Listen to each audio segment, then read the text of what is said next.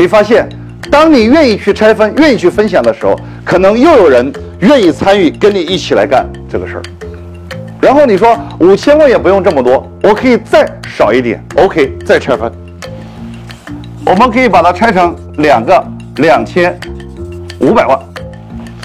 好，各位，这时候你会发现，那这个投资你一个亿的这个人，就有可能是你的合作伙伴或者是股东。